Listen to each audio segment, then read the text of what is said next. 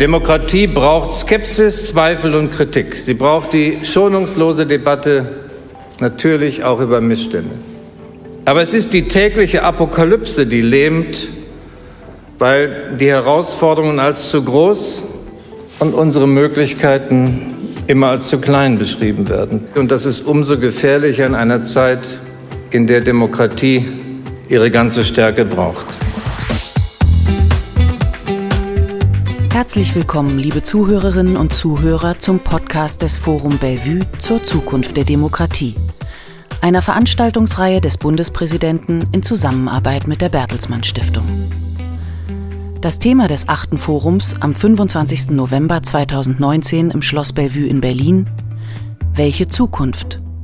Über Demokratie und Fortschritt. Zusammen mit seinen Gästen diskutierte Bundespräsident Frank-Walter Steinmeier die wichtigen Fragen für die Zukunft unserer Demokratie. Was bedeutet Fortschritt in unserer Gesellschaft? Und was sind die gesellschaftlichen Voraussetzungen dafür, innovative und gute Lösungen als Antwort auf drängende und komplexe Herausforderungen wie die Digitalisierung, die Globalisierung und den Klimawandel zu finden? Die Diskussion beginnt mit der Auftaktrede des Bundespräsidenten.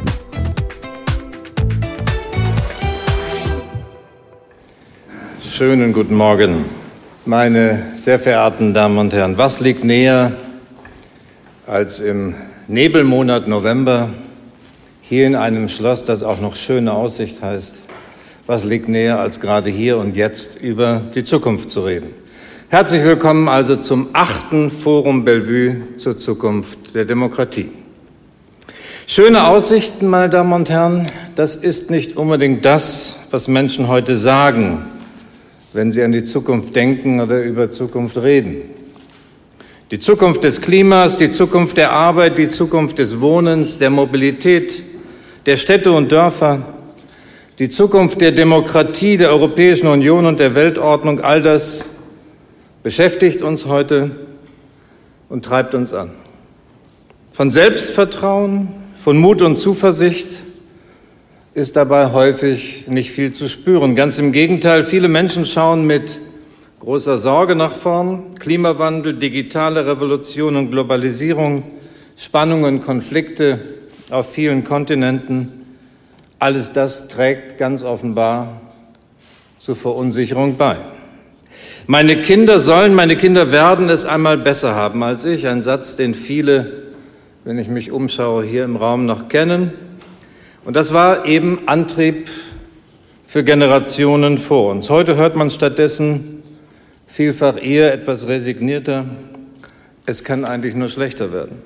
Es kann nur schlechter werden, daraus spricht die Angst, dass hart erkämpftes verloren geht, der Wohlstand, den man sich in der Familie erarbeitet hat, oder die Verwirklichung der eigenen Träume, das Gefühl von Sicherheit, Anstand und Zivilität im gesellschaftlichen Umgang, politische Errungenschaften wie Rechtsstaatlichkeit und liberale Demokratie. Und je länger diese Sorge anhält, je länger diese Unsicherheit, von der ich rede, nicht verschwindet, umso mehr geht offenbar Vertrauen in die Fähigkeit von Politik verloren, drängende Probleme zu lösen und tatsächlich für Besserung zu sorgen.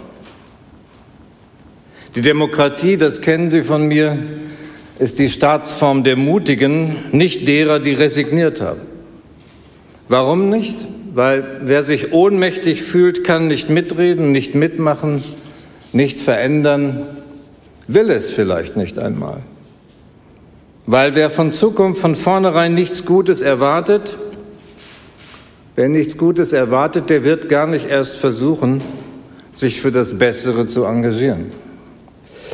Dabei haben doch gerade wir Deutschen oft genug am eigenen Leib erlebt, wie offen die Zukunft ist, wie sehr es auf uns selbst ankommt, wie groß die Möglichkeiten für Veränderungen tatsächlich sind.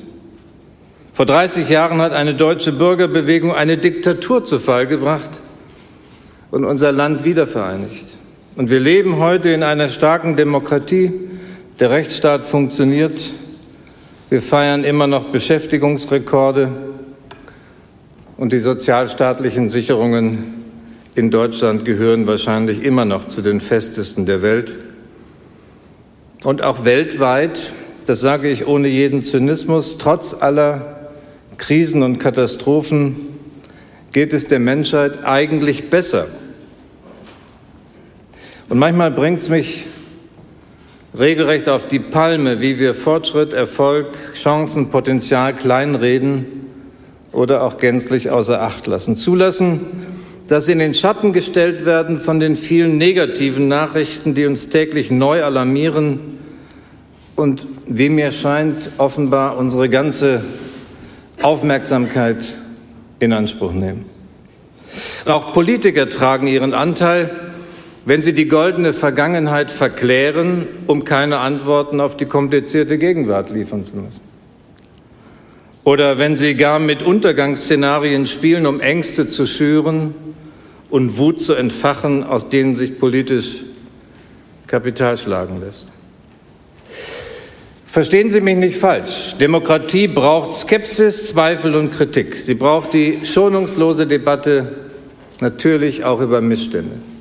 Daraus entsteht ja überhaupt erst die Energie, die wir brauchen, um vorwärts zu kommen. Aber es ist die tägliche Apokalypse, die lähmt, weil die Herausforderungen als zu groß und unsere Möglichkeiten immer als zu klein beschrieben werden. Daueralarm und Schwarzmalerei, glaube ich, schwächen Demokratie und das ist umso gefährlicher in einer Zeit, in der Demokratie ihre ganze Stärke braucht. Ja, wir brauchen eine starke Demokratie, gerade wenn die Herausforderungen groß sind. Wir sollten uns hüten, die Möglichkeiten der liberalen Demokratie klein zu reden, wie es viele im sogenannten Westen zurzeit tun. Manche sogar heimlich zu Autokraten schielend, die so schnell und so effizient entscheiden und umsetzen können. Auf wessen Kosten? Fragt man sich nur. Auch dafür gäbe es eigentlich täglich Belege. Demokratische Politik, ja, ist kompliziert, nie fertig, wie ein unbeirrbares, geduldiges Knoten lösen. Dass da irgendjemand kommt, der alle Knoten auf einmal mit einem kräftigen Hieb durchhaut, das ist ein ewiger Trugschluss, aber gleichzeitig immer das hohle Versprechen derer, die anderes wollen als die Demokratie. Wir sollten nicht vergessen, meine Damen und Herren, nur die Demokratie gibt uns die Möglichkeit zur Selbstkorrektur, zu einem neuen Anlauf dann, wenn sich Wege als falsch herausgestellt haben oder Wege wir nicht genügend entschlossen beschritten haben. Und nur die offene Gesellschaft bietet uns den Raum, eine Mehrheit rechtzeitig davon zu überzeugen, dass schnelles Handeln und grundlegende Veränderungen notwendig sind. Genau das ist doch, was wir gerade zurzeit mal wieder erleben. Gesellschaftliches Engagement, auch unkonventionelles, lautstarkes, kann nicht nur Augen öffnen, sondern eröffnet auch neue Handlungsspielräume für Politik. Wir haben es doch zuallererst den engagierten jungen Menschen von Fridays for Future zu verdanken, dass wir die Klimakrise jedenfalls heute mit schärferem Blick sehen. Es waren und sind auch gerade die dramatischen Appelle der Klimaschutzbewegung, die zum Umdenken bewegen, dabei helfen, notwendige Schritte einzuleiten, aber auch, und das betrifft uns alle und nicht nur die Politik, von mancher bequem gewordenen Gewohnheit Abstand zu nehmen. Fridays for Future sind stark, sind wirkmächtig. Ich bin froh darüber, aber gleichzeitig sollten wir uns erinnern, liebe Gäste, dass Gesellschaft Politik treibt, ist nicht ganz neu in der Geschichte der Demokratie. Denke an die Einführung des Frauenwahlrechts, die Öffnung der Bildungswege, an die Anti-AKW-Bewegung, die Friedensmärsche in den 80ern, an die Beseitigung der Diskriminierung von Homosexuellen und vieles, vieles andere mehr. Wenn man in die Geschichte unserer Republik zurückschaut, hat es immer wieder Situationen gegeben, in denen Politik von Gesellschaft zum Umdenken oder auch zum Neudenken gebracht worden ist. Was sind die Voraussetzungen dafür, dass wir als Gesellschaft wieder zukunftsfähiger werden? Wie können wir das dafür notwendige Vertrauen zurückgewinnen? Ich freue mich, dass heute drei Gäste bei uns sind, die, das werden Sie feststellen, aus ganz unterschiedlichen Perspektiven auf Demokratie und Fortschritt schauen. Steven Pinker ist Experimentalpsychologe, Kognitionswissenschaftler und Linguist.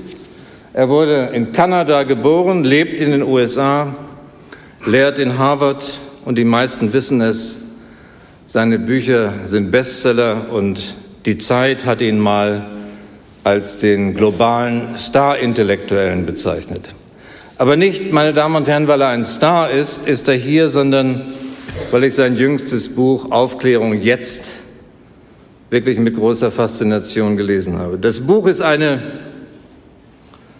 völlig gegen den Trend, ist eine Verteidigung von Vernunft, Wissenschaft, Humanismus, Fortschritt, ein kämpferisches auf jeden Fall, aber in großen Teilen auch ein humorvolles Plädoyer gegen die Propheten des Untergangs und vor allen Dingen gegen die Feinde der offenen Gesellschaft.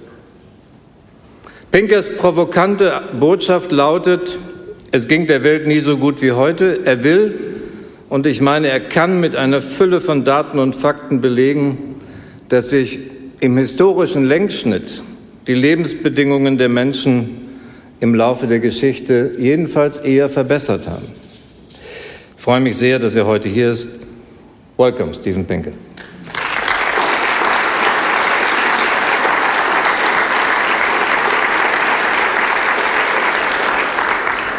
Mein zweiter Gast heute Morgen kommt aus meiner ostwestfälischen Heimat, aber auch deshalb ist sie nicht hier. Maren Urner wurde in Herford geboren. Sie ist Neurowissenschaftlerin, Professorin für Medienpsychologie an der Hochschule für Medien, Kommunikation und Wirtschaft in Köln. Und Frau Urner beschäftigt sich mit der Frage, wie Medien unseren Blick auf die Welt, unser Denken und Handeln beeinflussen. Sie sagt, die Flut von schlechten Nachrichten, der wir im Zeitalter der digitalen Kommunikation ständig ausgesetzt sind, hat fatale Folgen für den Einzelnen, aber auch für die Gesellschaft als Ganze.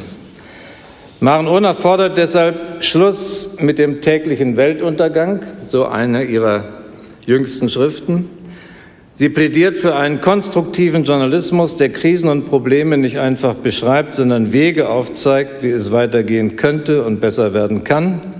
Das Online-Magazin, das sie mitgegründet hat, heißt dementsprechend Perspective Daily.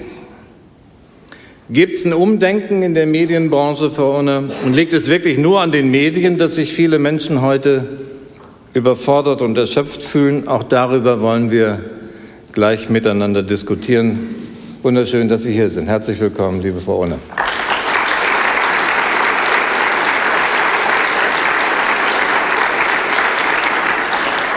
Und last but not least mein dritter Gast. Sie kennen ihn natürlich alle seit fast 50 Jahren sehr präsent auf dem deutschen Büchermarkt. Ian McEwan, britischer Schriftsteller, seine Romane weltweit immer wieder ausgezeichnet, und wie seine Leser auch in Deutschland wissen, sie schreiben nicht nur über Liebe und Liebesleid, sondern in jedem dieser Romane sind eigentlich aktuelle Probleme der Zeit aufgearbeitet. Die großen Fragen unserer Zeit thematisieren sie. Jetzt in diesen Tagen erscheint gerade ihr ganz jüngstes Werk, die Kakerlake. Ähm, wenn Sie es zur Hand nehmen, meine Damen und Herren, Sie werden ich vermute sogar beabsichtigt, einige Ähnlichkeiten mit dem gegenwärtigen britischen Premierminister erleben in diesem Buch. Es ist äh, eine vergnügliche, in Teilen auch schreckliche Aufarbeitung der Brexit-Debatte in Großbritannien. Der Roman davor war Maschinen wie ich, den der ein oder andere vielleicht auch gelesen haben. Und äh, es ist ein Roman über die Etablierung der künstlichen Intelligenz und Schwierigkeiten, die Menschen damit haben und haben könnten.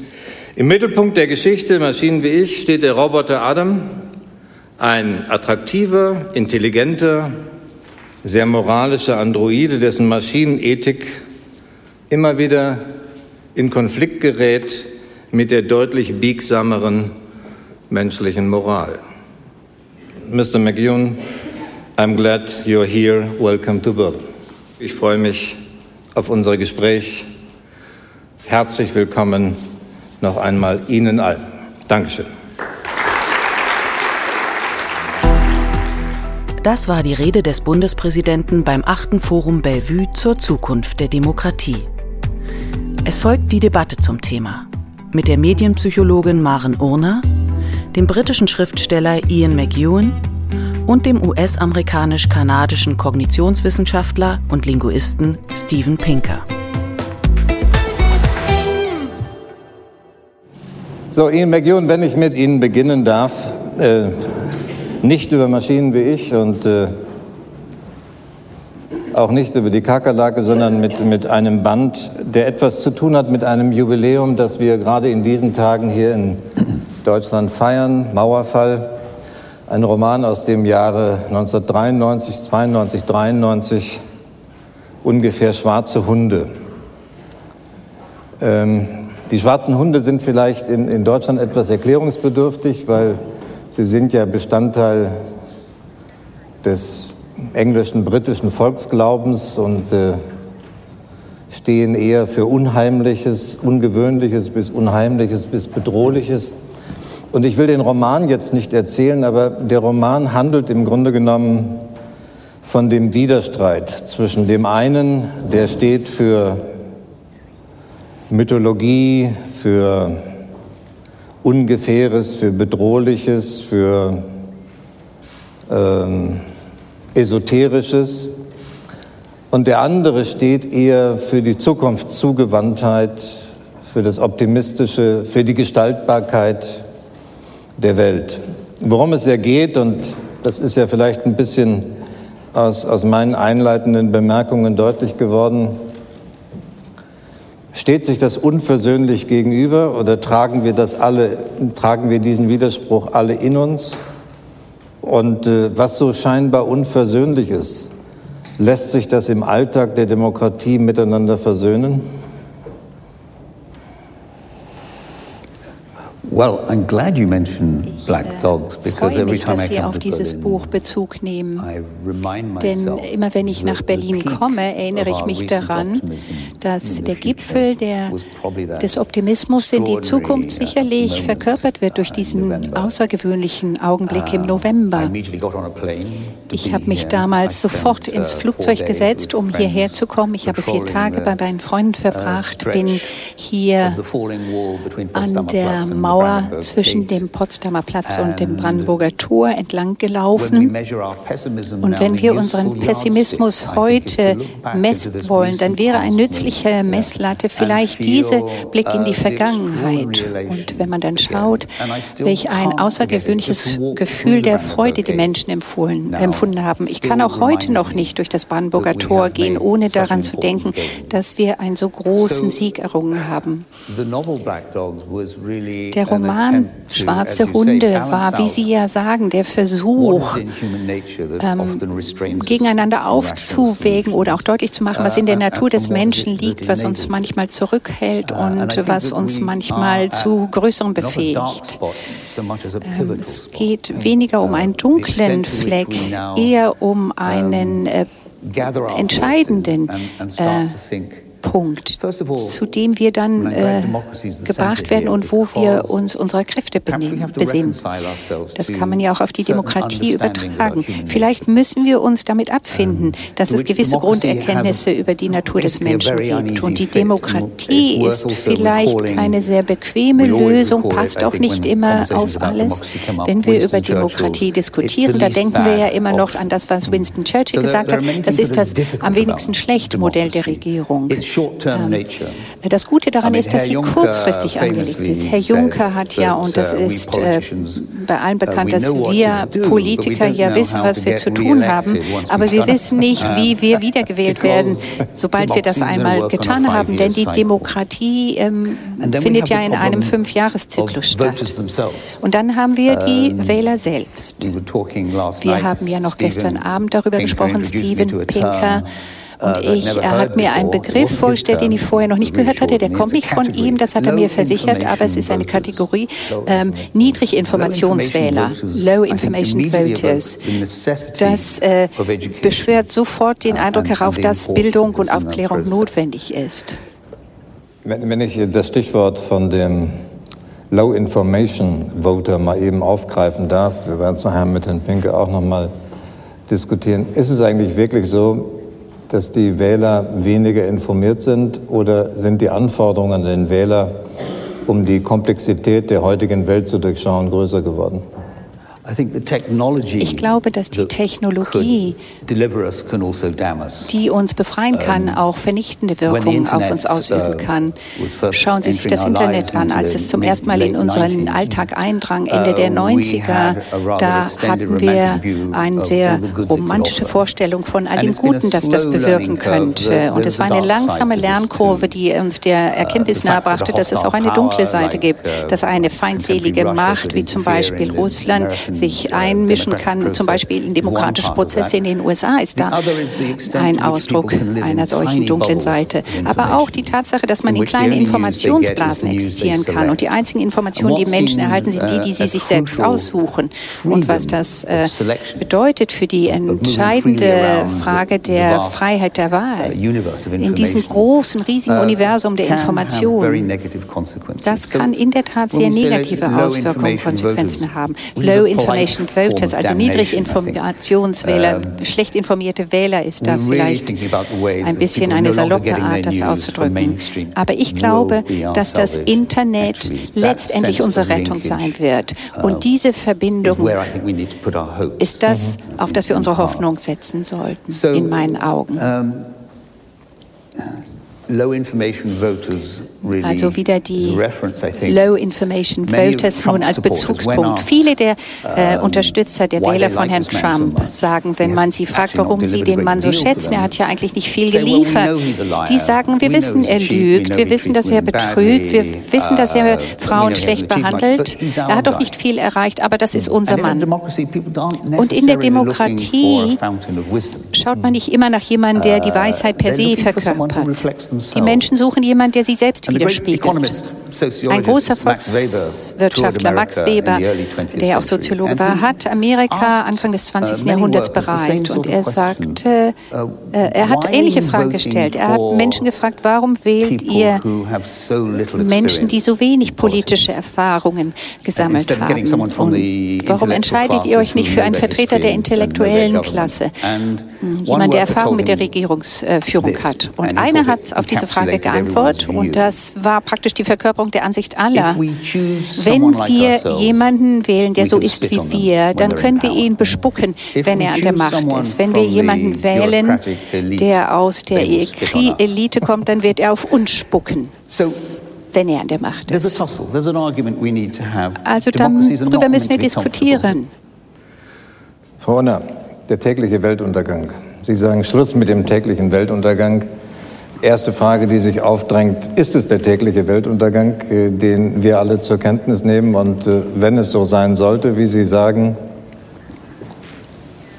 was, ähm, was ist die Konsequenz für das Individuum? Aber was noch wichtiger ist, was ist die Konsequenz für Gesellschaft und äh, für das Selbstbewusst einer Gesellschaft, sich aus möglicherweise unbequemen, unvorteilhaften oder sogar gefährlichen Situationen zu befreien. Kommen wir zunächst mal zur Beschreibung äh, der Wahrnehmung, wie Sie sie in Ihrem Buch niedergelegt haben. Ja, also was auf jeden Fall der Fall ist, dass im Mittel als Wissenschaftlerin gesprochen, muss ja immer wichtig, nicht zu mhm. pauschalisieren, im Mittel wir auf jeden Fall zu viele negative Nachrichten bekommen. Ich sage immer gerne, die werden wie auf Puzzleteile auf uns eingeworfen und wir versuchen dann diese Puzzleteile, wie bei so einem ganz großen Puzzle, zusammenzubauen. Das passt halt nicht, mhm. weil es sind halt nur die negativen Ausschnitte. Das heißt, unser Weltbild ist zwangsläufig viel zu negativ und das können wir ganz einfach überprüfen. Da gibt es auch ganz viele ähm, Tests zu, zum Beispiel der Hans Rosling, den auch, glaube ich, hier viele im Raum kennen und auch äh, Steven Pinker auch mit ihm zusammengearbeitet hat. Der macht immer so einen kleinen Wissenstest Den habe ich dann auch übernommen. Äh, der heißt Ignoranztest tatsächlich. Das darf man natürlich erst nachher erzählen. Und da werden dann langfristige Zusammenhänge der Welt abgefragt. Also zum Beispiel, wie viele Menschen weltweit lesen und schreiben können. Und egal, wo ich hingehe und wen ich dazu frage, haben die Menschen ein zu negatives Weltbild. Und das ist sozusagen die Kurzzusammenfassung von dem, was passiert da gerade medial. Und das ist weltweit so, also es ist nicht nur in Deutschland. Jetzt mit Blick auf das gewählte Beispiel, weil die Zahl an ja. Analphabeten was, nach wie vor beunruhigend ja. groß ist. Ja, was schätzen Sie, machen wir mal den Test vielleicht live hier, was, was schätzen Sie, wie viele Menschen, erwachsene Menschen ab 15 Jahren können weltweit lesen und schreiben? 40, 60 oder 80 Prozent? Nach dieser Einleitung würde ich jetzt sagen 80 Prozent. Ich, ich Ihnen Ohne die Einleitung hätte ich gesagt 60. Ich, so, genau, danke wenigstens für die Ehrlichkeit an der Stelle. 60 ist tatsächlich die häufigste Antwort, mhm. die gegeben wird. Tatsächlich sind es mittlerweile knapp 87 Prozent. Mhm. Und woran liegt das? Das liegt daran, wie Medien im Mittel funktionieren, dass sie eben halt die Abnormalitäten, und das sind meistens Einzelereignisse, berichtet werden und eben nicht die 0,143 Prozent, die sich Analphabetismus, jetzt eine random gewählte Zahl, mhm. über das letzte Jahr geändert hat. Mhm. Und das sorgt halt einfach im Mittel dafür, und jetzt kommen wir ein bisschen zu dem zweiten Teil der Frage oder zweiten und dritten Teil, dafür, dass wir nicht nur ein zu negatives Weltbild haben, weil dann könnten wir sagen, ja okay, dann haben wir eine Riesenmotivation, das zu ändern, oder? Also wenn das da draußen alles so schlecht ist, dann gehen wir jetzt hin und machen Schulen und bilden die Leute und dann können die alle lesen und schreiben demnächst. Das passiert aber eben nicht. Und da kommt dann die Psychologie und die Neurowissenschaften ins Spiel. Und äh, die zeigen uns eben, dass die Ergebnisse so sind, dass einfach wenn Menschen Angst, also alle die negative Bandbreite an Emotionen, Angst, Wut und so weiter, häufig dazu führen, dass Menschen passiv werden und sich zurückziehen. Also das, was wir jetzt ja manchmal auch so ein bisschen beobachten, dieses neue Biedermeier, ich sage dann immer, ich weiß, ich sollte das nicht zu laut sagen, aber jetzt äh, tue ich es trotzdem. Dann kochen die Menschen halt Marmelade ein und lesen halt die Bahnhofsmagazine, wo mir irgendwie erzählt wird, wie ich meinen Garten pflegen kann und äh, die Weihnachtsdeko raushole, passend zur Jahreszeit. Mhm. Und das ist natürlich alles legitim und sind legitime Interessen, aber wenn das dann dazu führt, dass ich mich von den anderen den eigentlich weltbewegenden Dingen, gesellschaftsdemokratiebewegenden Dingen, Zukunftsfragen, die über meinen eigenen kleinen Wirkkreis hinausgehen, nicht mehr beschäftige, weil ich das Gefühl habe, ich kann eh nichts dagegen machen und es belastet mich, dann ist das natürlich problematisch für die Demokratie. Und da, und ich ja nicht, würde ja nicht diesen Titel wählen, wenn ich nicht dafür stehe, hey, was machen wir damit? Mhm.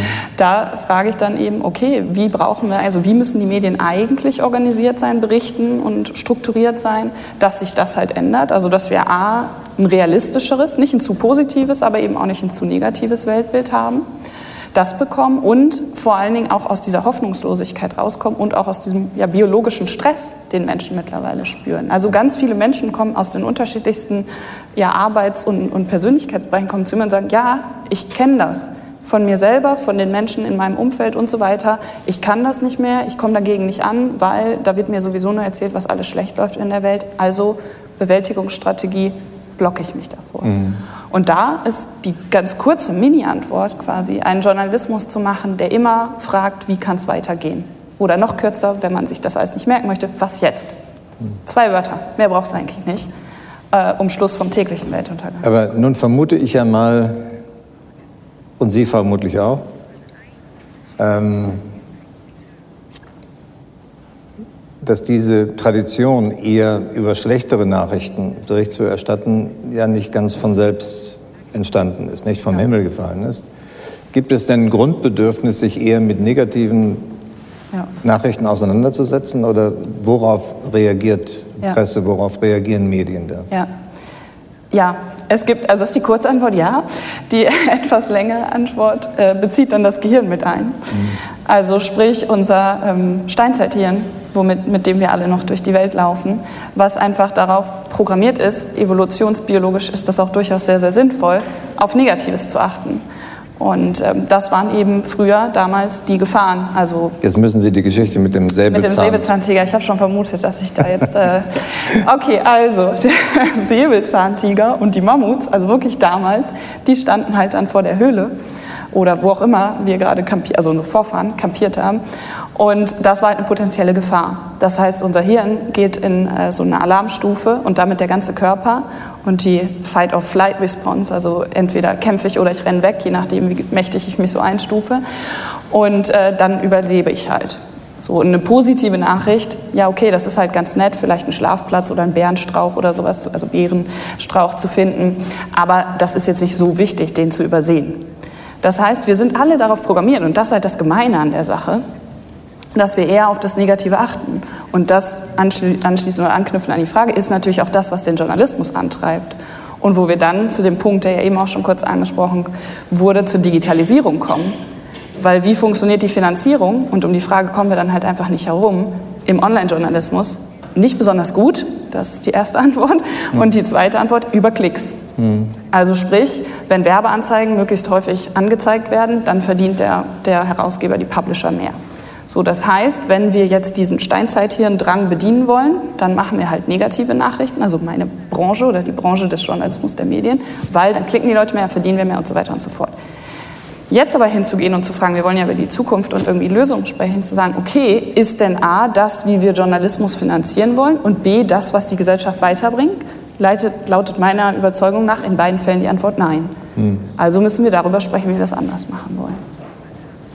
Und gibt Ihnen Ihre Erfahrung mit Perspective Daily schon eine Antwort darauf? Eine Teilantwort, würde ich sagen. Also, ne, Sie haben ja eben selber gesagt, es gibt nie die äh, Ja, Nein oder ne, der, das ist der, der Messias oder ne, ein Politiker, der sagen kann, hier, also kann sie sagen und wird auch häufig genug noch gemacht und es gibt auch genug Menschen, die darauf anspringen. Ja. Aber äh, das werde ich natürlich nicht tun, weil ich nicht daran glaube und nicht davon überzeugt bin, dass das der Fall ist. Nein, ich frage nur deshalb, weil wir natürlich häufiger Debatten, gerade in der letzten Woche erst wieder mit Vertretern der sogenannten traditionellen Medien haben, Printmedien ja. haben, da wo sie noch Hintergrundberichterstattung, wo sie ja. noch Recherchemöglichkeiten haben, die natürlich alle unter Druck stehen Klar. von den Ihnen eben schon gekennzeichneten skizzierten Online-Medien und äh, mit der zunehmenden Verschränkung von Online-Medien auf der einen Seite und Printberichterstattung die Klickhäufigkeit natürlich auch hinüberwandert in die traditionellen Medien, jedenfalls zu einem gewissen Teil. Ja.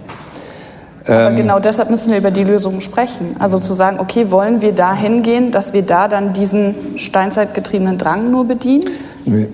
Nee, das nicht. Oder eine andere Lösung? Ich, ich sage das ja nur deshalb, weil die Printmedien in ihrer gegenwärtigen Verfasstheit, unterschiedlichen Status, unterschiedlichen ökonomischen Stand, ja zunehmend und alle darüber nachdenken, wie finanzieren wir in der Zukunft ja. noch äh, seriösen Journalismus, wenn die Zahl derjenigen, die bereit sind, Zeitungen zu abonnieren, gleichzeitig abnimmt? Und ja. deshalb die Frage, wie gelingt Ihnen das genau. mit da, Perspective da Daily? Richtig, da würde ich nämlich auch gerne einhaken. Das ist tatsächlich nicht der Fall, dass sie abnimmt. Also da müssen wir natürlich differenzieren, weil ja klar, wir haben alle, also auch wir alle hier im Raum haben dieses Steinzeithirn. Wir sind dem ausgesetzt, diesem Verlangen und auch wenn man zum Beispiel Untersuchungen macht und Menschen fragt, interessanterweise vor allem politisch interessierte Menschen klicken häufig auf negative Nachrichten. Das ist mhm. ganz witzige Anekdote. Das kann man feststellen. Ja, ja das ist wissenschaftlich, empirisch so untersucht. Äh, die sind halt besonders negativ. Ein bisschen wie mit den Journalisten. Die mhm. schneiden in diesem Ignoranztest auch immer am schlechtesten ab. Kein Scherz. ähm, auf jeden Fall, wenn wir da halt hinschauen wollen und, und gucken, okay, wie ist denn die Zahlbereitschaft, dann sehen wir auch da zwei Sachen. A, es gibt eine Entwicklung, wir kennen es zum Beispiel aus der Musikbranche und der Videobranche, also wer hat kein Streaming-Abo, wer hat kein Musik-Abo, das war vor zehn Jahren auch nicht so. Da haben wir das alle viele so irgendwie organisiert, ähm, aber weniger haben dafür bezahlt. Und jetzt ist eine Zahlbereitschaft dafür da. Und in den Medien sehen wir das auch, also im bezahlten Qualitätsjournalismus. Hm. Vielen Dank. Herr Pinke, ich freue mich sowieso über vieles, was Sie schreiben, aber über Aufklärung jetzt habe ich mich ganz besonders gefreut, weil es, ich habe es vorhin in äh, meinen Vorbemerkungen meiner Rede zu Anfang gesagt, weil es eigentlich ein Buch völlig gegen den Trend ist. Ja? In einer Zeit, in der viele glauben wollen, dass sich die Dinge weltweit nur zum Schlechteren wenden, schreiben Sie ein Buch, in dem Sie mit vielen Fakten und Daten aufarbeiten, in welchen Bereichen sich trotz der anderen Wahrnehmung die Gesellschaft zum Besseren entwickelt hat. Ist, das, ist der Antrieb Ihr Grundoptimismus, den Sie in sich tragen, oder was hat Sie veranlasst, vor einigen Jahren schon mal sehr intensiver nach Fakten und Daten zu schauen, als andere das offenbar tun? Also ich muss sagen, was die Charakterisierung äh, von Aufklärung jetzt ähm, und auch das äh, Buch über Gewalt ähm, da bin ich nicht mit ganz, äh, ganz mit einverstanden, wenn man sagt optimistisch. Ich habe äh, vor 15 Jahren ja ein Buch äh, geschrieben, das unbeschriebene Blatt, Tabula Rasa. Da hat man mir gesagt, das sei ja so pessimistisch, einfach deswegen, weil ich gesagt habe, es gibt so etwas wie die menschliche Natur. Wir sind nicht unbeschriebene Blätter und wir haben eine ganze Reihe von ziemlich unangenehmen Charaktereigenschaften. wir rächen uns gerne, wir dominieren gerne, wir herrschen gerne über andere. Äh, unsere kognitiven Fähigkeiten ähm, sind sozusagen von den verschiedensten ähm, ja, Viren äh, besetzt und infiziert. Äh, wir, aber man hat mich dann durch, ich habe mich dann durch die Daten im Grunde genommen äh, davon ähm, überzeugen lassen und das hat mich überrascht, so wie viele meiner Leser, äh, dass nämlich man die Welt nicht ohne weiteres von den Schlagzeilen oder des Journalismus verstehen kann, und äh, viele dieser Schlagzeiten sind ja sehr selektiv auch, sondern ähm, dass man sich sozusagen äh, die Gesamtheit der Daten ansehen kann, also nicht ansehen muss, also nicht nur die Katastrophen, sondern auch die Erfolge. Also das, was zum Beispiel nicht in den Nachrichten erscheint, weil es den Leuten einfach zu langweilig ist, äh, weil es nicht so viel Aufmerksamkeit erregt. Und wenn man das ähm, einmal sich ansieht, dann sieht man, dass äh, vieles Positive um ein oder zwei Prozentpunkte pro Jahr sich verbessert. Und dann kann das dazu führen, dass die Dinge sich völlig verändern. Und ähm, deswegen zum Beispiel diese äh, spektakulären Ereignisse im Oktober. Es hat, äh, immer, gibt immer weniger Kriege, es gibt äh, längere Lebenserwartungen, äh, es gibt immer weniger Analphabeten, äh, es gibt weniger Hungersnöte, es gibt weniger Todesfälle äh, aufgrund von Naturkatastrophen, ähm, es gibt ähm, in den freiheitlichen Demokratien weniger Gewaltverbrechen, weniger Verbrechen gegen Frauen, ähm, es gibt verbesserte Rechte, es gibt weniger Diskriminierung gegen Frauen. Das heißt also, all das sind Dinge, die ja für das Wohlergehen der Bevölkerung positive Auswirkungen haben. Es hat also Fortschritte gegeben. Das, das zentrale Missverständnis, das mir sich oft begegnet, ist ja, dass es so eine Art von Macht, so eine Art Naturmacht in der, äh, im Universum gibt, ähm, die sozusagen uns äh, dazu bringt, äh, dass das Ganze zusammenbricht. Das hat man im 19. Jahrhundert ja gedacht. Diese Vorstellung hatte man damals. einfach das Universum wird uns zerdrücken. Ähm, das hat man nicht nur während der Zeit der Höhlenbewohner gedacht, sondern auch heute. Viele, viele Dinge, die schiefgehen können, funktionieren aber dann plötzlich. Nur, dass den Leuten das nicht so ganz klar ist. Also wenn man den Fortschritt jetzt einfach mal als Tatsache sieht, äh, dann sagt man, gut, es gibt eine bestimmte Anzahl von Toten natürlich im Krieg, aber insgesamt ist es so, dass die Lebenserwartung äh, immer höher wird. Und äh, dafür braucht man eine Erklärung. Und die Erklärung ist meiner Ansicht nach die, dass die Werte der Aufklärung, nämlich dass man durch Wissen ähm, das Wohlergehen der Welt ähm, und auch äh, verbessern kann, dass das im Grunde genommen ein Erfolg ist. Wir können uns darauf konzentrieren, dass wir unser Wissen anwenden, anwenden, um die, das Bildungssystem zu verbessern, äh, Kriege zu verhindern, äh, äh, Nahrung ist für alle bereit zu erstellen, dann werden wir im Laufe der Jahrhunderte auch Erfolge haben. Also diese Frage, das ist nicht eine Frage des Optimismus, sondern im Grunde genommen dessen, was man ja auch schon einmal Factfulness genannt hat. Also, dass man durch die Tatsachen, so wie sie sind, ähm, evidenzbasiertes äh, Wissen nämlich äh, die Welt verbessern kann. Und äh, ich denke, das wäre sonst sehr, sehr irreführend. Ähm, die erfreuliche Zahl der Leser, die Ihr Buch gefunden hat oder Ihre Arbeiten immer wieder finden, deutet ja darauf hin, dass es vielleicht doch nicht, doch nicht nur den Hunger nach negativen Nachrichten gibt, sondern dass vielleicht nicht mal unterschiedliche Menschen, sondern dieselben Menschen ähm, zwischendurch auch das Bedürfnis entwickeln, sich die Wahrnehmung nochmal korrigieren zu lassen. Wenn Sie in Ihrem Umfeld schauen, nicht nur Harvard, sondern darüber hinaus, ist das, was Sie machen, den etwas anderen Blick auf die Realität zu werfen, ist das außergewöhnlich oder haben Sie eine Unzahl von Gesprächspartnern, mindestens im wissenschaftlichen Bereich?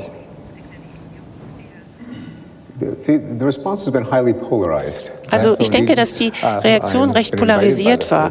Ähm, also zum Beispiel hat mich der Bundespräsident ja hier eingeladen, äh, um äh, äh, zu Ihnen zu sprechen und ich sehe ein aufmerksames Publikum, aber ich habe auch mit anderen gesprochen, mit anderen Staats- und Regierungschefs in dieser Welt, die sich für die Demokratie und ihre Zukunft interessieren. Gleichzeitig hat es so etwas gegeben wie äh, seitens vieler Intellektuelle, seitens vieler Kritiker ähm, Zorn, eine zornige Reaktion. Wie kann es Pinker wagen, das Intellektuelle äh, den äh, Fortschritt nicht als solchen erkennen, ihn sogar behindern? Ähm, also im Grunde genommen ja äh, sozusagen meine Charakterisierung der intellektuellen Kultur sogar im Nachhinein bestätigen, nämlich dass es hier um ein Narrativ des allgemeinen Niedergangs geht, der westlichen Kultur, dass das immer weiter sozusagen ähm, äh, heruntergeht und diese äh, intellektuellen Bewegungen, Existenzialismus, Postmodernismus, all dieses ähm, ja, geht, geht, ja im Grunde in die gleiche Richtung. Ähm, Sie sagen aber, wir sind naiv und ich bin naiv zu sagen, dass es durchaus Fortschritte gegeben hat dass ich so eine Art naiven Glauben habe an Fortschritt, dass das so ein bisschen der Geist des äh, Silicon Valley ist, äh, äh, der ähm, Regierungspropaganda, auch dessen, was sozusagen in den Vorständen und ihren Büros so nachgeplappert wird. Ich glaube, das ist im Grunde genommen ein bisschen zynisch, ähm, um es ein bisschen zynisch zu sagen, diejenigen, die nicht dafür verantwortlich sind, dass Kinder geimpft werden, dass Kinder eine gute Schulbildung haben, dass Trinkwasser aus dem Wasserhahn kommt, die ähm, haben es ganz gerne, habe ich manchmal das Gefühl, dass man da sozusagen eine, äh, ja, eine Linie zieht zwischen den Politikern und denjenigen, die auf der anderen Seite stehen. Und da ist ein ständiger äh, Wettbewerb äh, um die moralische Oberhoheit sozusagen. Aber man muss einfach sagen, wir, natürlich orientieren wir uns ähm, sehr, sehr häufig am Negativen. Nicht nur der ähm, Säbelzahntiger außerhalb der Höhle, sondern auch in unserem täglichen Leben. Man kann sich, braucht sich ja nur zu überlegen, was kann in den nächsten 24 Stunden passieren? Ähm, was kann dein Leben sehr viel besser machen? Aber was kann auch dein Leben in den nächsten 24 Stunden viel, viel äh, schlechter machen? Die zweite Liste ist sicherlich viel, viel länger. Wenn man sich überlegt, dass die und an den Fall der Berliner Mauer zurückdenkt, dann ist das ja im Grunde genommen ein unerhört ähm, einzigartiges Ereignis. Meistens ist es ja so, dass vieles von dem, was am Tag passiert, ähm, eher sozusagen ähm, ja, äh, was das Leben schlechter macht, eher täglich passiert. Und das, was das Leben besser macht, das dauert einfach viel, viel länger, auch um eine Wirkung zu erzielen. Demokratie Silicon Valley erwähnt, haben. Ähm, mit Blick auf die Debatten, die ich da geführt habe, komme ich dann manchmal zurück und sage, ja, der Fortschrittsglaube ist da ohne Zweifel vorhanden, sehr intensiv vorhanden. Die Frage ist nur, ist es derselbe Fortschritt, über den wir reden? Ist das ein Fortschritt, der noch in jeder Hinsicht auf die Zukunft der Demokratie setzt? Oder äh, ist das ein Fortschritt, der auch ohne Demokratie gedacht werden kann? Ich äh, will nur ganz kurz in zwei Sätzen erzählen, was ich meine. Wir waren vor gut einem Jahr in Stanford und haben eine Debatte geführt mit äh, jungen Wissenschaftlern über die Perspektiven der künstlichen Intelligenz, angefangen von der Medizin, dann den Horizont weiterziehend in andere, über andere gesellschaftliche Bereiche hinweg. Das war faszinierend, auch für jemanden, der kein Naturwissenschaftler ist, sondern schlichter Jurist. Das war in hohem Maße faszinierend und ich war dann am Ende fast froh, dass ähm, der alte George Schulz, früherer Außenminister, heute hoch in den 90ern, und er sitzt im Board von, von Harvard University, äh, von, von äh, Stanford University. Und der über 90-Jährige, der sagte dann zu den jungen Wissenschaftlern, alles ganz toll, was ihr macht, aber bitte bedenkt, das Ganze muss irgendwie auch noch vereinbar sein mit den Prozeduren einer liberalen Demokratie, sagt der über 90-jährige Schulz. Äh, mir ist nur aufgefallen, das hat eigentlich bis zu diesem Satz in der ganzen Debatte keine Rolle gespielt, inwieweit der Fortschritt ähm, der digitalen Ökonomie noch vereinbar ist mit unserer Vorstellung und unseren Wertvorstellungen der liberalen Demokratie. Ist das, ist das eine Debatte, die Sie auch führen in den USA mit Ihren wissenschaftlichen Counterparts? Uh, not enough nicht äh, ausreichend genug. Uh, Nein, aber diese Diskussion beginnt. Die Ausweitung des Internets, der damit einhergehende Informationsfluss, war ja zum Teil auch eine Reaktion auf eine ältere Kritik an der Rolle der Medien in der Demokratie. Ich glaube, bis in die 90er Jahre hinein war die Furcht groß, dass ein Oligopol von Großmedien Medienunternehmen die Informationen dominieren, kontrollieren würden. Und äh, dass man dann nur noch wenige sogenannte Torwächter haben würden, die den Fluss der Information steuern würden und äh, lenken würden und beeinflussen würden. Und von diesem Standpunkt aus betrachtet ist die Vorstellung, dass überhaupt irgendeiner im Rundfunk jetzt arbeiten kann, dass jeder als Journalist, als Reporter auftreten kann, äh, ganz im Gegensatz zu dem, was man früher gesagt hat, die Pressefreiheit gehört zu denen, die ein Presseunternehmen äh, besitzen. Nicht? Das ist doch schon eine beeindruckende Entwicklung. In den 90ern hätte man vielleicht sagen sollen, seid vorsichtig mit dem, was ihr euch wünscht. Denn äh, damals, als man nicht wollte, dass Oligopole die Information beherrschen. Aber es geht auch darum, dass Fakten gegengecheckt werden, dass man Informationen überprüft. Und wir wissen, wie wichtig das ist, gerade jetzt, wo vielleicht der Informationsfluss ein wenig zu demokratisiert worden ist. Deshalb ähm, muss man ja auch darauf hinweisen, dass wir normalerweise nicht äh, Aussagen äh, besonders begrüßen, die generell die Realität und die Wahrheit reflektieren. Die Vorstellung, dass man nur etwas sagen sollte, äh, weil es wahr ist, ist ja dann auch eine recht exotische Vorstellung oder Verpflichtung. Vielleicht hat das etwas mit der Aufklärung zu tun, aber das ist nichts, was den Menschen natürlich oder äh, inhärent wäre. Wenn die Opposition etwas Gutes über einen Politiker sagt, ja, das ist vielleicht das Ziel einer Kommunikation, wenn man sich mit jemandem auseinandersetzt, auseinandersetzt, aber das ist nicht äh, automatisch so. Und wie Ian ja angedeutet hat, in dem Zeitalter, wo die sozialen Medien und das Internet noch relativ jung sind, haben wir auch noch nicht, vielleicht noch nicht die Mittel und äh, Möglichkeiten entwickelt, die eine Art Gegengewicht schaffen könnten zu einem unkontrollierten freien Fluss von Informationen, äh, die ja dann auch eingesetzt werden, um Verschwörungstheorien und Ähnliches zu befördern. In der Zeit, in der äh, der Buchdruck demokratisiert wurde, damals, als es billiger wurde, Pamphlete, Bücher und Flugblätter zu veröffentlichen und drücken, hat ja damals dazu geführt, äh, als der Preis runtergegangen ist und günstiger wurde, dass sehr viel mehr Informationen verbreitet wurden. Es war ein bisschen dann die Anarchie, der wilde Westen, der die Folge war. Auch damals haben Verschwörungstheorien äh, geblüht und sehr weit verbreitet. Die Medienlandschaft hat sich dann aber doch zurechtgerüttelt. Es gab dann einige Kanäle, denen man vertraute, die sich dieses Vertrauen verdient hatten, weil sie ihre Fakten äh, gegengecheckt hatten, ihre Aussagen gegengecheckt hatten, ihre Fakten überprüft haben.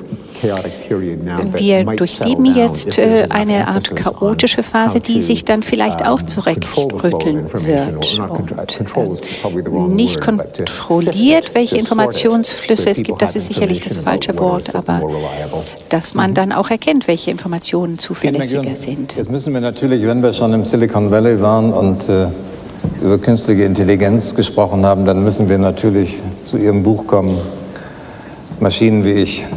Und äh, die Hauptrolle in diesem Buch spielt Adam, eigentlich ein Roboter, aber so perfekt gestaltet, dass er eigentlich vom Menschen äußerlich wie von seinen Voraussetzungen äh, des Wissens kaum noch zu unterscheiden ist. Ist das bei Ihnen eher mit Hoffnungen oder Befürchtungen gepaart, was die Etablierung von künstlicher Intelligenz in einer modernen Gesellschaft bedeutet. Ich glaube, dass wir ähm, ja hier, was die künstliche Intelligenz anbetrifft, äh, verschiedene Dinge erwarten müssen. Und das ist ja auch so interessant. Ich glaube, ein modernes Dokument ist hier immer noch Dr. Frankensteins Monster von Mary Shelley. Er wird zum Mörder. Ich habe versucht, das Problem von einer anderen Seite aus anzugehen oder die Frage von einer anderen Seite aus anzugehen. Wir alle wissen, was wir tun müssen, um gut zu handeln, um Gutes zu tun. Zumindest hoffe ich, dass alle, die hier sind, das auch bestrebt sind zu tun. Wir alle haben unsere Philosophien, unsere Vernunft und auch unsere moralischen Prinzipien. Es wäre also durchaus möglich, in der Tat möglich, dass in einigen Jahrzehnten wir in der Lage wären, eine künstliche Intelligenz zu programmieren, sodass sie zu den besseren Menschen werden, den besseren Wesen. Unsere Selbstkenntnis und Selbsterkenntnis ist ja hier etwas, worauf wir stolz sein können. Wir haben die Literatur von Jahrhunderten, die uns zur Verfügung steht, wo auch deutlich wird, dass wir uns immer wieder mit moralischen Fragen auseinandersetzen. Wir wissen, was wir tun müssen, um uns gut zu verhalten, um Gutes zu tun. Was aber geschieht, wenn ein äh, künstlicher Mensch unter uns uh, lebt, sich unter uns bewegt und ähm, moralischer ist als wir, besser ist in der Hinsicht als wir. Zum Teil uh, war mein Roman auch inspiriert von Computerprogrammen. Woher auch könnte das kommen, wenn nicht aus Kalifornien? Wir sammeln also alles, was man über sie weiß, ihre Vorlieben, ihre Abneigungen, ihre moralischen Prinzipien, das alles wird, diese Information wird zusammengefasst, synthetisiert und dann kann man ihnen sagen, auf der Grundlage dieser Auswertung sind Sie Republikaner, Sie wählen den äh, republikanischen uh, Kandidaten in die nächsten Wahlen. Das mag uns unheimlich erscheinen, aber ich glaube, dass wir, wenn wir so handeln würden, äh, uns verstärkt auf Computerprogramme stützen könnten, die gewaltige Mengen an Informationen ähm, interpretieren und deuten und zusammenfassen könnten und destillieren könnten. Denn die Welt ist so komplex, dass wir ja nicht einmal in der Lage sind zu entscheiden, ob die Welt nun besser geworden ist oder nicht. Es könnte doch durchaus sein, dass überall auf der Welt riesige Bewegungen sich vollziehen, die das Bessere uh, wollen und wir können es nicht einmal erkennen. Stephen hat das ja sehr äh, prägnant beschrieben. Nur die Geschichtsschreiber, die Historiker, die dann in 100 Jahren zurückblicken auf unsere Zeit, sagen, die Menschen haben das uh, damals nicht gesehen, diese außergewöhnliche uh, Entwicklung, die sich damals vollzog, die dann zu einer positiven äh, Entwicklung führte oder dass Arbeitskraft durch anderes ersetzt werden musste, äh, werden konnte. Vielleicht werden wir uns selbst davon befreien können, dass wir uns nur durch Arbeit definieren. Das ist doch eine wunderbare Vorstellung. Die Möglichkeiten, dass das Streben nach Bedeutung letztendlich der Grund ist, warum wir existieren und nicht damit wir jeden Tag, fünf uh, Tage in der Woche zumindest auf dem Arbeitsplatz erscheinen. Das ist eine reale Möglichkeit. Hm. Ich wollte gerade das Beispiel und die relativ optimistische Sicht äh, von Anne McEwan nochmal aufnehmen. Äh, ist das mühelos einzubauen in Ihre Weltsicht, Ihre Sicht der Zukunft? Wird äh, künstliche Intelligenz darin eine eher positive Rolle spielen, nach Ihrer Sicht? Wenn wir es hinkriegen, damit umzugehen, auf jeden Fall. Also sehe ich halt total auch das Potenzial. Die Frage ist, wie gehen wir damit um? Weil, was ist denn AI, was ist künstliche Intelligenz? Die ist menschgemacht. Und wir haben jetzt die große Verantwortung, aber eben auch die große Chance, uns zu überlegen, wie wir damit umgehen wollen. Und ob wir sie so nutzen wollen, dass sie unsere Fähigkeiten erweitert zum Beispiel auch im medizinischen Bereich, zum Beispiel im diagnostischen Bereich, wo auch immer. Und da eben dann der Medizinstudent nicht mehr Kataloge und Kataloge auswendig lernen muss, sondern dafür tatsächlich eine künstliche Intelligenz hat. Oder wir sagen, ja, okay, das ist das Doomsday-Szenario und die werden irgendwann cleverer, böser oder was auch immer als wir. Mhm wir haben das in den Händen. Das ist nichts, wie Sie eben gesagt haben, was vom Himmel gefallen ist, sondern das ist was, was wir selber schaffen können. Und genau wie die Digitalisierung und das Internet und so weiter und so fort. Wir müssen uns jetzt überlegen, und vielleicht sind wir noch nicht so weit. Also das ist auch was, was ich immer sage. Vielleicht müssen wir, oder nicht vielleicht, sondern gerade jetzt müssen wir uns überlegen, wie wir damit umgehen wollen.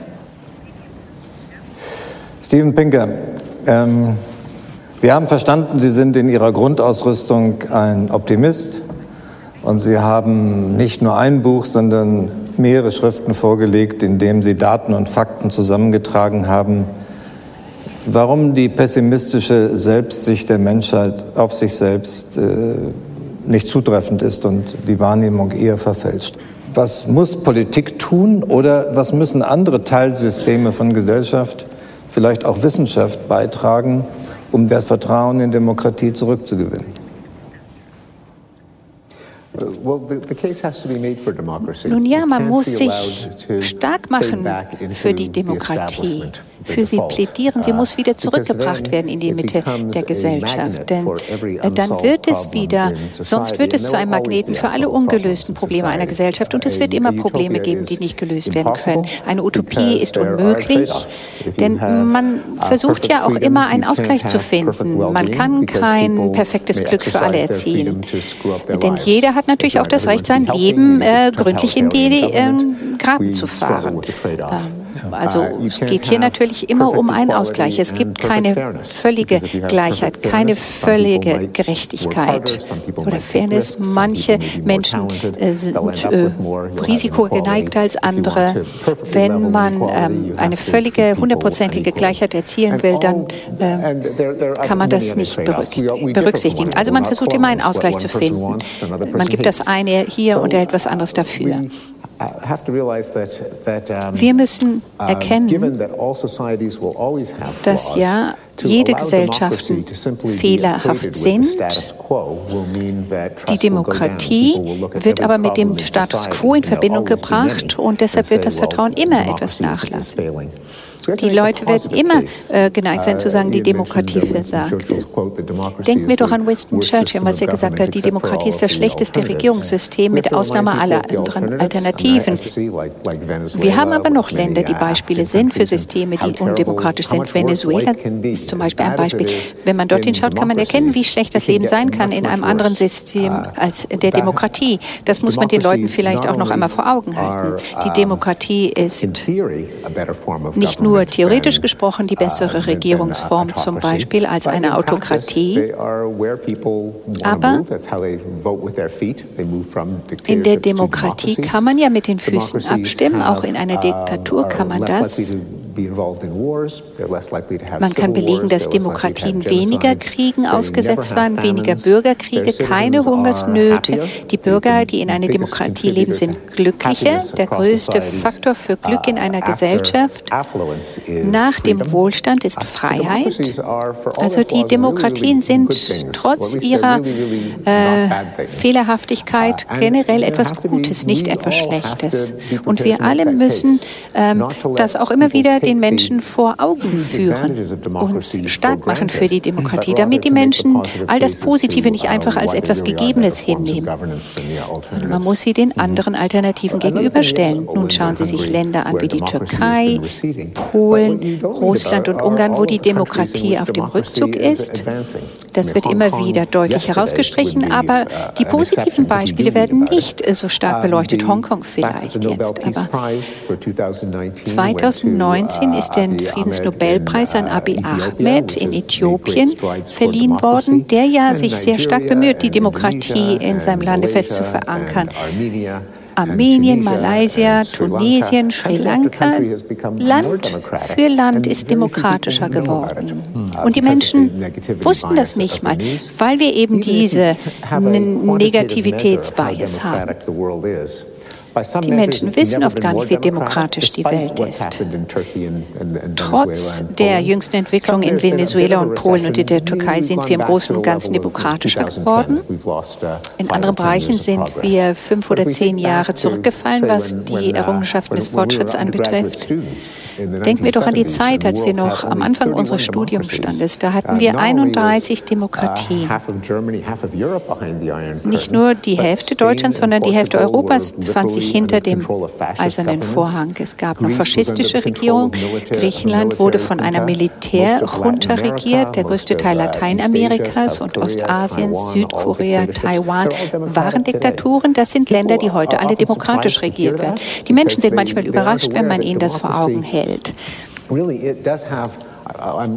Denn die Demokratie, ich bin da etwas zurückhaltend, wenn ich von historischem Momentum spreche, denn das ist ja wieder so eine Art mystischer Prozess, den es nicht gibt. Aber schauen Sie sich die Fakten, die Daten an. Der Gesamttrend sozusagen. Und das muss man den Menschen immer wieder vor Augen halten, da, bevor sie aufgeben und sagen, die Demokratie ist gut gewesen, solange sie angedauert hat, aber wir gehen jetzt doch wieder zu unserer autoritären Regierung zurück. Ja, meine Damen und Herren, äh, mit dieser Diskussion ist es wie mit der Demokratie als solche, sie ist nie fertig. Deshalb wollten wir Ihnen auch kein fertiges Bild, aber einen Eindruck von einer Debatte vermitteln. Vielen Dank, Frau Runner. Vielen Dank, Steven Pinker. Vielen Dank, Ian McEwan. Das war der Podcast zum 8. Forum Bellevue zur Zukunft der Demokratie. Eine Zusammenarbeit des Bundespräsidenten mit der Bertelsmann Stiftung. Mehr Informationen zu dieser Veranstaltungsreihe finden Sie unter www.forum-bellevue.de.